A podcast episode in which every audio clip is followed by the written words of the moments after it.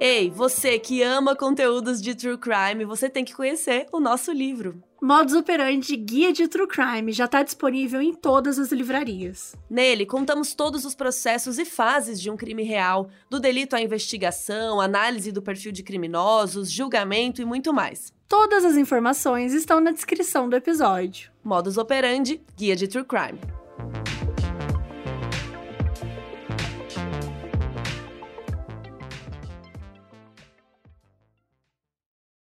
O programa a seguir pode conter descrições de extrema violência e não é recomendado para pessoas sensíveis.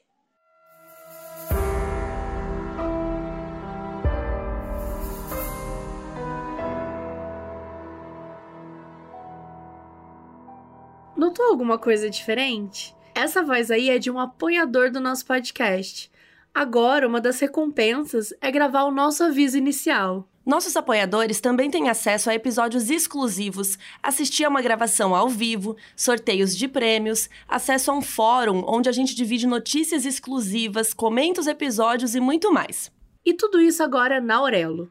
É só entrar em orelo.cc barra modusoperandi barra apoios, escolher a recompensa que você mais gosta e pronto. Você precisa fazer assinatura num computador e depois você baixa o aplicativo e usa normal. E aí lá você consegue ouvir os episódios extras. Se por acaso você ainda está nos apoiando pelo Catarse, por favor encerre sua conta lá e faça sua migração para Aurelo. Para quem se interessar, tem o link na descrição.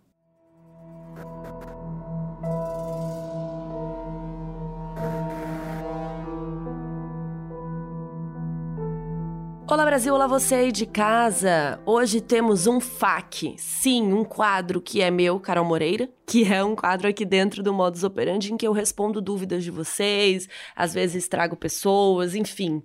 Só que faz tanto tempo que eu não faço FAQ que eu nem sei mais o que que era, mas estou fazendo aqui. Então, vocês pediram para eu atualizar alguns casos é, alguns casos que a gente já até falou aqui, como o Zodíaco. Recentemente saiu uma notícia aí sobre o caso Evandro, né, do menino Leandro Bossi, é, descobertas aí do caso da Madeleine McCann, enfim muitas novidades. Então, o episódio de hoje eu vou atualizar alguns casos antigos que vocês pediram aqui com algumas novidades que saíram. Em breve eu vou fazer um FAQ clássico respondendo dúvidas de vocês. Então, se você quiser mandar alguma dúvida que você tem sobre algum caso antigo, sobre true crime em geral, sobre, sei lá, tem um que eu vou responder também que é tipo, o que é feito do dinheiro da fiança, por exemplo, quando alguém paga fiança. Então, mande suas dúvidas, entre lá em modusoperandipodcast.com e nesse episódio aqui de hoje, né, no FAQ 11, procura lá esse episódio e coloca suas dúvidas lá nos comentários que em breve eu volto respondendo tudo.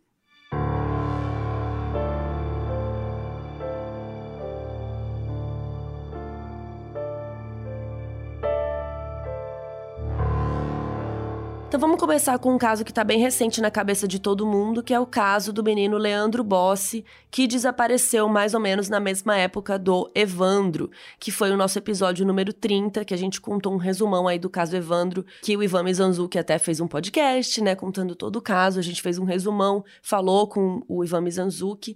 Enfim, recentemente tivemos informações importantíssimas sobre o menino Leandro, mas antes vou relembrar um pouquinho a trajetória de, né, de tudo que aconteceu. Então, o Leandro Bossi tinha sete anos, ele era lá de Guaratuba, ele era filho de um pescador e uma diarista. E ele desapareceu misteriosamente em fevereiro de 92, e poucas semanas depois, o menino Evandro Ramos Caetano desapareceu também. Ambos os casos tiveram bastante semelhanças, só que o Evandro teve o corpo encontrado, enquanto o Leandro não. E ficou esse grande mistério sobre o paradeiro do Leandro, que permaneceu durante 30 anos. No início de 93, foi encontrado moçada no mesmo matagal onde encontraram o corpo do menino Evandro. E a família acreditou imediatamente que era o Leandro, até porque estava com algumas roupas que os pais reconheceram como sendo dele. Mas a ossada foi mandada para análise em laboratório privado e foi dito que não era do Leandro e sim era uma ossada de menina. E isso chocou todo mundo na época.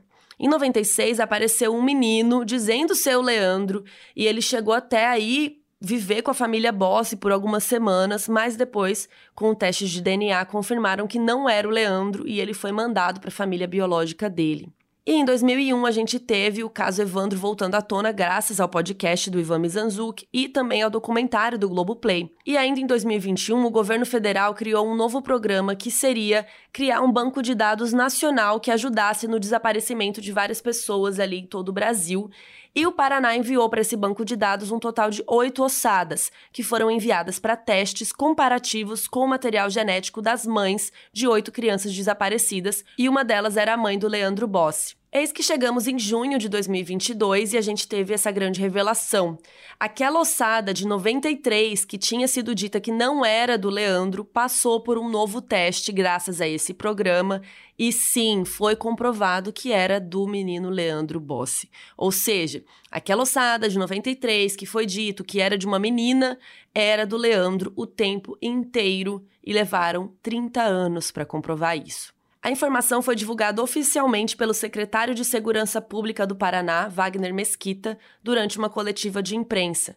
O Wagner ressaltou que o teste de 93 foi feito por um instituto privado com a tecnologia que era disponível na época, mas agora, em 2022, foi usada uma nova técnica chamada tecnologia mitocondrial e que, a partir dela, foi confirmado que a ossada é 99,9% compatível com a mãe do Leandro. E como funciona essa tecnologia mitocondrial? A mitocôndria, que é uma parte da célula, tem códigos genéticos que são passados de mãe para filho, e é algo que vem da linhagem materna, então deixa um material genético semelhante. Então, diferente do teste tradicional de DNA, o que esse teste da mitocôndria faz é estabelecer uma comparação entre o material genético da ossada com a da mãe. E aí rolou essa identificação porque a comparação deu quase 100%, né, de compatibilidade. E aí tem uma coisa, porque isso não comprova que realmente é o Leandro. Aí que tá a diferença. O que o teste comprova é que aquela ossada pertence a alguém da árvore genealógica da mãe do Leandro. Mas assim, né? Muito provavelmente é o Leandro, porque não tem mais ninguém desaparecido da família, né? Então, só para vocês entenderem. Então, o teste não diz assim, é o Leandro. Ele diz que a compatibilidade mitocondrial comprova que essa ossada pertence à mesma família da família dela. Então, por exemplo, se eles não tivessem o material genético da mãe, né, não teria como saber. Mas enfim, conseguiram identificar. E agora, né? Tudo continua muito nebuloso, porque não se tem o culpado pela morte do Leandro. Não se tem o motivo, não se tem pistas. O inquérito oficial desse caso está arquivado e, de acordo com esse secretário de Segurança Pública, o Wagner, o que pode ser feito é o seguinte: a Polícia Civil pode solicitar uma cópia com as informações desse inquérito e, a partir daí, ver se essas novas evidências, né, que é essa confirmação, se com isso eles podem fazer uma nova investigação. No momento que eu estou gravando isso, ainda não foi anunciado oficialmente se vão reabrir as investigações. Depois de toda essa descoberta, Armando Leandro, a Cristiane Daniele Steffen foi na mídia para contar como toda essa situação estava sendo muito estressante para a família. Ela contou que sentiu uma frustração muito grande de terem levado 30 anos para conseguir identificar o irmão dela e que ela queria mais respostas da polícia sobre o que vão fazer a seguir. Ela disse que o caso do Leandro sempre foi negligenciado e deixado à sombra do caso do Evandro e que ela estava sentindo um vazio muito grande com tudo isso. Importante a gente lembrar que, infelizmente, o pai do Leandro, o José Bossi, faleceu em 2021 sem saber o paradeiro do filho.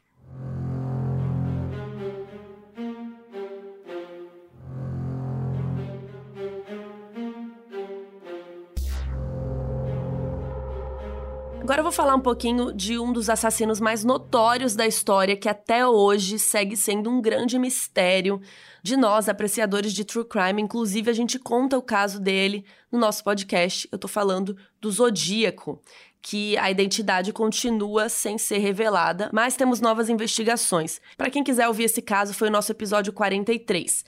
Para quem não lembra, vou dar uma resumida. O Zodíaco foi um assassino que agiu nos Estados Unidos no fim dos anos 60 e início dos anos 70. Ele ficou conhecido pelos seus enigmas misteriosos, que iam desde códigos indecifráveis até cartas para os jornais da época.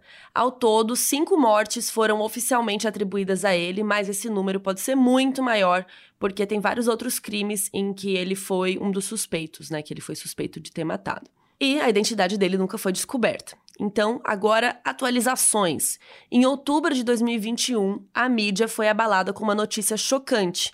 Uma equipe enorme lá de 40 pessoas disse ter descoberto a identidade do Zodíaco. era um grupo que se chamava Case Breakers, que seriam, né, tipo, desvendadores de casos. Então, dentro desse grupo tinham ex-investigadores, jornalistas e até oficiais de inteligência militar. E essas pessoas todas se juntaram para resolver crimes de forma independente, com foco em casos que foram arquivados ou negligenciados. Nas investigações deles, eles passaram a achar que o Zodíaco era um cara chamado Gary Francis Posty, que morreu em 2018. Esse Gary era veterano da Força Aérea e passou décadas trabalhando como pintor de casas. As evidências que os casebreakers afirmaram ter contra ele foram fotos do quarto onde o Gary revelava fotografias e provavelmente o lugar teria alguma coisa ali, né, que seria reveladora, porque ele revelava, enfim, desculpa a piada. Mas, enfim, fotos desse quarto. O Gary tinha uma cicatriz na testa semelhante a uma cicatriz que foi dito que o Zodíaco tinha. E disseram que, tirando o sobrenome dele, Posty, é que se escreve tipo poste em português, seria como se escrevesse poste. Eles disseram que tirando esse sobrenome dele de um dos criptogramas do zodíaco, se chegava em uma mensagem alternativa.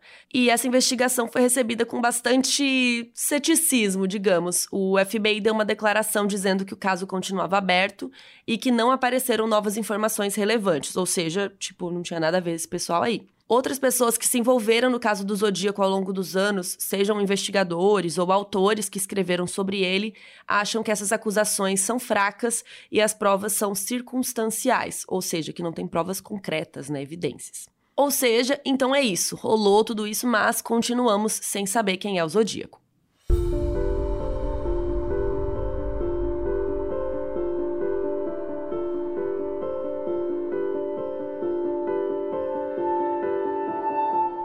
Nosso podcast Modus Operandi está concorrendo no MTV Miau, então você entra lá no site deles para votar na gente. Se é que você gosta de nós, se você gosta, por favor, entra lá e vota no MTV Miau, melhor podcast Modus Operandi.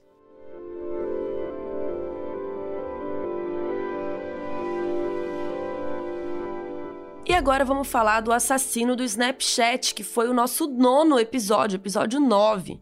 Para quem não lembra, em 2017, duas amigas de 13 e 14 anos, a Abby e a Libby, estavam fazendo uma caminhada numa trilha desativada de trem lá em Indiana, nos Estados Unidos.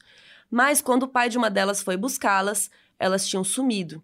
E no dia seguinte elas foram encontradas mortas. A única pista da polícia era um vídeo que a Libby postou no Snapchat. E no fundo do vídeo aparecia um homem andando e falando down the hill, que seria tipo descendo a colina ou abaixo da colina. Então, acreditou-se que esse homem, provavelmente, né, ele era um suspeito ou que ele era o assassino, e ele ficou conhecido como o assassino do Snapchat. Foi divulgado um retrato falado dele, mas infelizmente o caso não teve solução e permaneceu um mistério. E a polícia é, era muito misteriosa com relação a isso, não divulgava muita informação, não falava muito. E agora, uma atualização que a gente teve foi em dezembro de 2021, a polícia reabriu o caso. Divulgaram que acham que esse caso está relacionado a um perfil chamado Anthony Underline Shots, que é um perfil que está presente em várias redes sociais, incluindo o Snapchat e o Instagram é um perfil fake com fotos de um modelo rico. E a polícia acredita que a pessoa que criou esse perfil estava se aproveitando para conseguir nudes e informações de garotas e tentar ir atrás delas na vida real. Esse perfil era usado em 2016 e 2017, ou seja, bem na época que as meninas faleceram. Poucos dias depois de tudo isso, foi confirmado que esse perfil pertencia a um homem chamado Keegan Anthony Klein, que é de Peru, Indiana, não o país Peru, e sim a cidade, uma cidade lá no estado. E tanto a gente quanto a polícia ficaram chocados ao descobrir que ele já estava preso.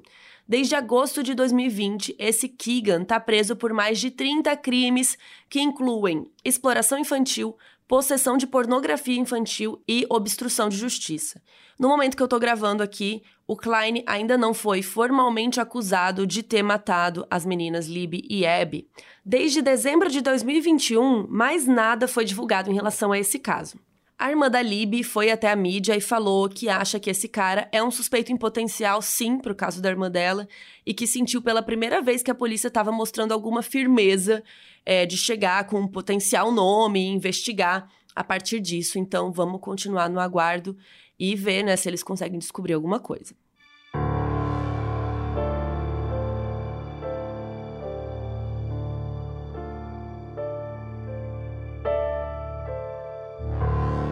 Agora passando para um caso muito famoso que também foi o mais recente que a gente tratou aqui no podcast, que é o caso da Madeleine McCann, que foi o nosso episódio 106.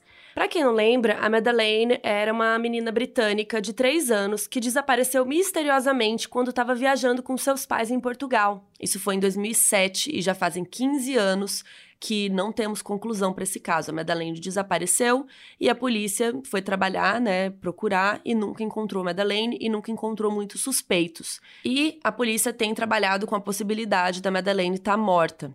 No episódio sobre ela, a gente contou que tinham encontrado um cara muito suspeito chamado Christian Bruckner, um alemão que em 2007 estava morando bem próximo da praia em que a Madeleine desapareceu.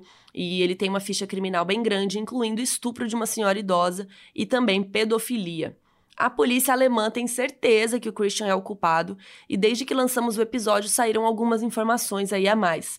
No fim de abril, o Christian foi oficialmente indiciado na Alemanha a pedido de um promotor de Portugal. Lembrando que né, vários países estavam trabalhando juntos nesse caso. E em maio, um porta-voz do Ministério Público alemão deu uma declaração sobre o caso, dizendo que tinham encontrado novas evidências. Ele falou que a polícia conseguiu provas que podem indicar um avanço para a investigação. Um promotor alemão também comentou em maio que eles têm certeza que o Christian é o culpado e que estão reunindo várias provas disso. Então, nos resta esperar. É, parece que o caso está se afunilando, né, um pouco mais. Será que teremos um julgamento do Christian? É, e assim, lembrando que o Christian está preso por outros crimes, né? Ele não está em liberdade. Então, se ele for condenado por isso, adicionaria mais tempo na sentença dele, que já está preso. E então também é por isso que a polícia não teve pressa em indiciá-lo, porque lá na Alemanha se você acusa alguém de um crime, você e a pessoa é liberada, né, fala: ah, "Não, ele não é culpado", depois você não pode acusar de novo. Então eles têm medo de acusá-lo sem provas suficientes, né? E como ele já está preso, eles estão investigando mais antes de acusá-lo oficialmente. Então é isso, essas foram as novidades aí que eu tinha para contar para vocês. Se você quiser saber alguma outra, né, atualização que você viu por aí ou quiser fazer alguma pergunta específica de algum caso, alguma coisa que você não entendeu e eu puder esclarecer melhor, em breve eu volto com o FAQ 12 aí para vocês. Prometo fazer mais, gente. É, realmente o FAQ foi ficando com Deus, mas estou de volta, tá bom? Então é isso, espero que vocês tenham gostado. Comentem lá em modusoperandepodcast.com e até a próxima. Beijo.